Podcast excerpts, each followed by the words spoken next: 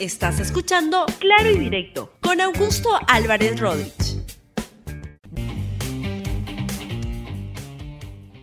Bienvenidos a Claro y Directo, un programa de RTV.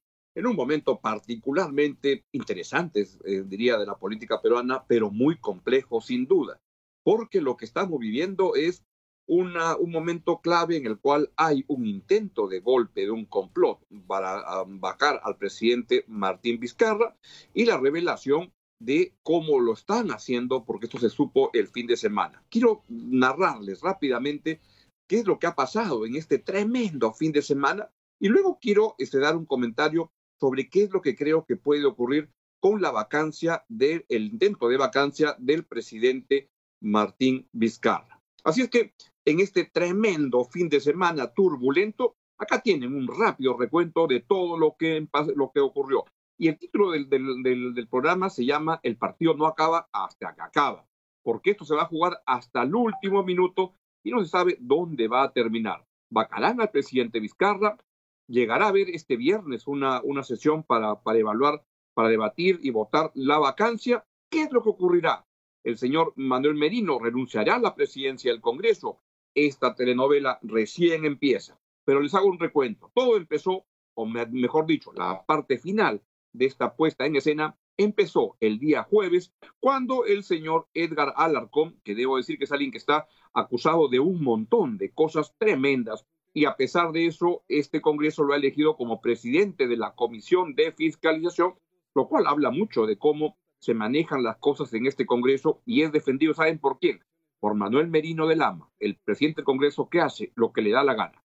Esto ocurrió el día jueves, que ya parece muy atrás en el tiempo. Ocurrió el jueves cuando se apareció Edgar Alarcón y dijo, tengo unos audios que mostrar. Y entonces Manuel Merino dijo, ah, qué interesante, a ver, paremos todo, hay que oírlos. Escuchen una partecita. Hoy, como ayer, que el destino me coloca en la terrible pero ineludible tarea de descubrir la verdad ante los ojos del país entero, los ideales de la República, los valores de la democracia, de la transparencia, me obligan a dar la cara y denunciar una vez más, aunque con ello los enemigos de todos los peruanos intenten nuevamente enlodar mi imagen y la de mi familia. Las evidencias que afirmo y ruego a usted las propale. El audio para que sea escuchado por la representación nacional y el país entero. En este primer audio se escucha cómo nuestro primer mandatario, el presidente de la República, estructura cómo debemos, se debe ir al Congreso, a la Comisión de Fiscalización, cómo se debe ir a responder a la Fiscalía. Le están diciendo, mientan. Si a mí me ha yo lo he recibido a Swin tres veces, dice el presidente, no, eso, lo que hay en el sistema solamente son dos, una tú Karen, una tú Miriam. O sea, ¿cómo podemos permitir que nuestro presidente indique una estrategia, una estrategia ni siquiera de verdad, una estrategia de mentira? Entonces, y por eso digo en mi, en mi discurso inicial que estamos corroborando nuestra hipótesis que tenemos en el caso de investigación. Para ese momento ya el señor Edgar Alarcón este, sabía lo que estaba hablando porque ya estaba seguramente, me parece, en contubernio, en vinculación con esta asistenta de Palacio de Gobierno que tiene una relación con el presidente Vizcarra de más de 10 años. La trajo a Lima el, señor eh, Vizcarra y aquí lo han traicionado pero también revela cosas bien graves en Palacio de Gobierno. Pero ahí ya hablaba el señor Alarcón sabiendo lo que ya le había contado Karen um, Roca, que además ya le había dado los audios y le había estado pasando la información que ella había estado grabando. Ese mismo día, el jueves, apareció el presidente Martín Vizcarra para decir, yo no, me, yo no voy a renunciar, yo no me corro, pero también sabiendo que había muchas cosas que se podían saber. Esto fue lo que dijo el señor Vizcarra, el presidente de la República, ese mismo jueves a las 7 de la noche en Palacio de Gobierno. Nos tembló la mano cuando promulgamos la ley antimonopolio, la ley de medicamentos genéricos, la de los octógonos, o cuando constitucionalmente disolvimos el Congreso. Sabíamos que los grupos opositores a esas decisiones buscarían desde entonces oportunidades y pretextos para atacarnos. Hoy ha sido un nuevo intento. Yo nunca he negado conocer al señor Richard Cisneros. Lo que sí he dicho y ratifico es que no he intervenido en los procesos administrativos de su contratación. Si quieren vacarme, aquí estoy, con la frente en alto y la conciencia tranquila. Nada de lo presentado hoy de manera ilegal constituye causal de vacancia. No voy a renunciar. Yo no me corro. Sí es cierto que no constituye un causal de, vacancia, pero lo que se supo después lo deja mal parado al presidente. Luego, al día siguiente, apareció un reporte de IDL Reporteros donde dio cuenta de las llamadas telefónicas que hicieron varios integrantes del Congreso, a saber, Manuel Merino, presidente del Congreso, o el congresista de Acción Popular, Otto Gibovich, que eran llamadas que le hacían a, a los altos mandos del ejército, presumiblemente para este, decirles todo tranqui, este, vamos nomás con, con la, la, caída del presidente y todo aquí no va a pasar absolutamente nada. Vamos muchachos, lo que no contó es que este, estos oficiales hablaron con sus superiores y les informaron de lo que estaba ocurriendo. Y eso lo que trajo abajo fue el complot para bajarse al presidente Martín Vizcarra. Y entonces ese día sábado, al mediodía, apareció el premier Martos rodeado de los jefes de los mandos militares y policiales y dijo que habían, los habían estado llamando para tentarlos para una intentona golpista. Esto fue lo que ocurrió. Cuando algunos sectores antidemocráticos, con claros intereses subalternos, pretenden desestabilizar el orden democrático y sumir al país en una crisis aún mayor. Frente a este escenario, el Gobierno actuará como siempre lo ha hecho, en el marco de la Constitución política y las normas vigentes. Ratificamos nuestro firme compromiso con el Estado de Derecho. Hoy, más que nunca, tenemos la obligación de defender la democracia y garantizar la gobernabilidad. En ese sentido, anuncio que hemos decidido adoptar las herramientas legales que nos faculta la Constitución y las leyes para hacer frente a este intento de alterar el orden constitucional.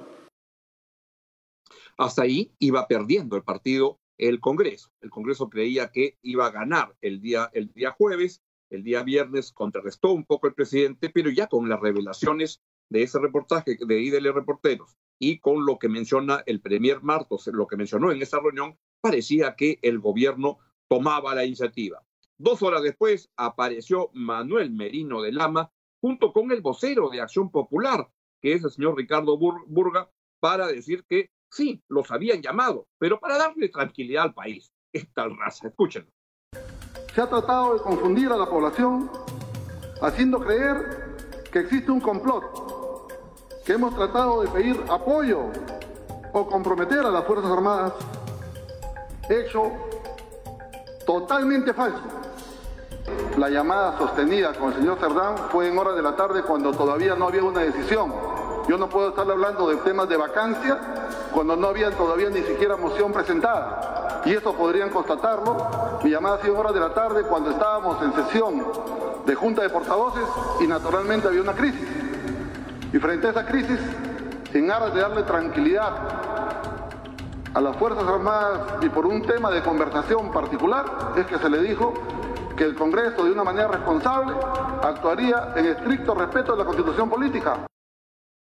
Bueno, en ese momento el partido lo pasaba a ganar aún más el gobierno porque lo que quedaba demostrado es que Manuel Merino no solo es un golpista, es un pésimo golpista, que ni siquiera sabe armar un complot bien armado y se va revelando. Y su partido, cuando aparece al lado del vocero de la bancada, Ricardo Burga, simplemente acaba de demoler el prestigio, la reputación que podía tener Acción Popular, popular porque lo muestra como una, institución absolutamente golpista y eso va a tener graves problemas para eso, este, ese, partido, así como los otros partidos que se demuestre que han estado en esta iniciativa golpista. Y entonces, hasta ahí estaba ganando el partido el gobierno. Pero ayer en la noche un festival de audios espectacular donde aparecían audios uno tras otro de todo tipo. Y acá quiero mostrarle uno que apareció en el programa Panorama anoche con Rosana Cueva. El problema no está conmigo, Pame, ahorita. El problema está con el precio ahorita. A ver, si el señor hubiese venido a Palacio, hubiese tenido que ingresar y se hubiese registrado. Pues ahí más bien se va a ver la irregularidad y a quien no haya registrado. ¿Tú crees que de qué? ¿Voy a creer que de seis invitaciones, tres no vino? Cambia todo. ¿eh? ¿Y ahora qué hacemos? Ahorita el más concreto que lo tiene cagado es ese, ese mail atención ese peor. Es su amigo más que amigo. Y se le viene con el amante, o es el que le traía el amante, o algo. O sea, yo creo la historia, ¿me entiendes?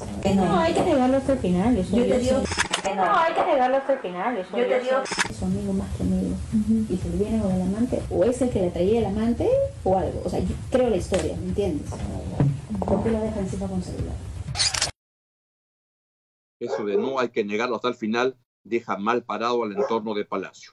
Mi conclusión de qué es lo que ha pasado hasta ahora. Primero, ha habido en el Congreso un intento, un complot para traerse abajo el gobierno de Martín Vizcarra. De eso no me queda a mí ninguna duda de lo que se ha escuchado hasta el momento. Esa escena que están viendo en ese momento entre Manuel Merino y entre Edra Alarcón fue montada, preparada, Merino se hace el que no sabe nada, era evidente que él estaba montando y era parte importante de este show, que tenía a más agrupaciones políticas detrás, que eran las que piensan votar este viernes para la vacancia.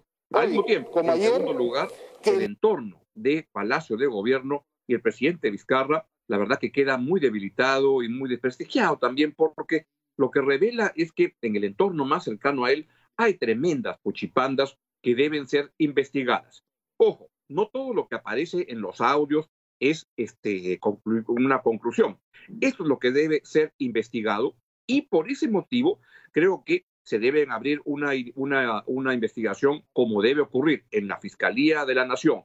Y al presidente no veo que esto genere la necesidad, la urgencia de vacarlo en este momento, pero deberá dar cuenta por eso cuando acabe su gobierno, el 29 de julio del año 2021. En el muy corto plazo, ¿qué es lo que va a ocurrir? Creo, yo pensaba hasta antes de los audios de anoche que la vacancia se ha caído. Lo sigo creyendo. Es más, creía que se iba a reconsiderar el voto para retirar la moción porque lo que va a ocurrir es que Manuel Merino de Lama, si es que la, la votación a favor de la vacancia es muy poquita, el papelón va a ser muy grande. Y ahí acabarían que casi únicamente sus correligionarios de Acción Popular, porque ya han anunciado APP de César Acuña que no va por la vacancia, ni el FREPAP, ni Somos Perú, ni Urresti anunció también eso el fin de semana, en un fin de semana muy movido. Por tanto, es muy probable que no hay los votos para ir a una este, vacancia del presidente. Sin perjuicio de lo cual, lo que quieren varios es que igual se realice la ceremonia este día viernes. ¿Para qué? Para humillar al presidente, tenerlo ahí en, este, en, en, el hemiciclo y este, lanzar los dardos y todo eso. Imagínense cómo se van a comportar Urresti, Cecilia García y todos ellos y los representantes de Antauro Humala, como este señor Edgar Alarcón, pues no quiero ni imaginar. Eso sería un tremendo circo que se va a montar para este viernes. ¿Qué es lo más probable? Es que primero, aunque me puedo equivocar, porque en estas cosas todo es muy dinámico, uno, que no va a haber vacancia, que se ha acabado el intento, se ha desinflado el intento de golpe, pero que sí van a querer llegar hasta este viernes para ocasionar la ceremonia de este, vacancia. Y que en paralelo en el Tribunal Constitucional se van a estar viendo los temas cautelares y de repente sale una medida que detiene el proceso o de repente este no. Pero ¿qué es lo que al final queda en todo esto? Es que miren, todo este circo ocurre mientras hay una pandemia que mata a muchas personas en el país, mientras hay una crisis económica porque la economía ha colapsado con millones de personas desempleadas. Y mientras eso ocurre, en Palacio de Gobierno hay unos movimientos alrededor de la, de la oficina del, presidente, o habían, porque ya han destituido, se han ido las dos personas que este, movían el cotarro ahí, pero igual uno dice en qué momento estaban pensando en el país. Y seguramente lo estaban pensando, pero es lamentable que este entorno del presidente es un entorno de muy, muy bajo nivel, la verdad. Y eso habla mal del presidente y además las cosas que se están, eh, que él aparece diciendo, pues no son buenas, porque hablan de encubrir hechos, pruebas, etcétera. No es motivo para vacarlo ahorita, pero eso debe investigarse y dilucidarse en la justicia desde el 29 de julio del año 2021. Y en el Congreso son igual una partida de zamarros que lo que andan es en ver en armar complots para traerse abajo a la presidencia. ¿Para qué? Para quedarse hasta el año 2022-2023. Y es eso lo que este, quieren hacer, es quedarse más tiempo, que es la razón por la cual montaron todo ese, ese espectáculo. Mientras hay una pandemia, mientras hay una crisis económica terrible, y es ahí como estamos. Así van las cosas y la verdad que es lamentable lo que sucede en el país. Y si hay una cosa que está moralmente incapacitada es el sistema político peruano es un desastre. Ojalá se recupere, esas son mis, previsiones. Hoy hay un adelanto de eso, que es la votación para la, censura a la ministra de Economía. Mi cálculo es que tampoco se va a producir y que este, es un adelanto de cómo van las cosas. Pero dentro de un mes vamos a volver a la misma vaina. Bien, ¿y por qué se llama El partido no acaba hasta que acaba? Porque había un beisbolista en Estados Unidos, Yogi Berra, que este, tenía frases este, muy simpáticas y una de esas era esa, el partido no acaba hasta que acaba. Esto va a, acabar, va, va a seguir así hasta el 28 de julio del año 2021 y quizás, como vemos las cosas en el Perú, para siempre, lamentablemente. Chao, chao, me voy despidiendo y lo dejo con toda la programación de RTV. Chao, chao.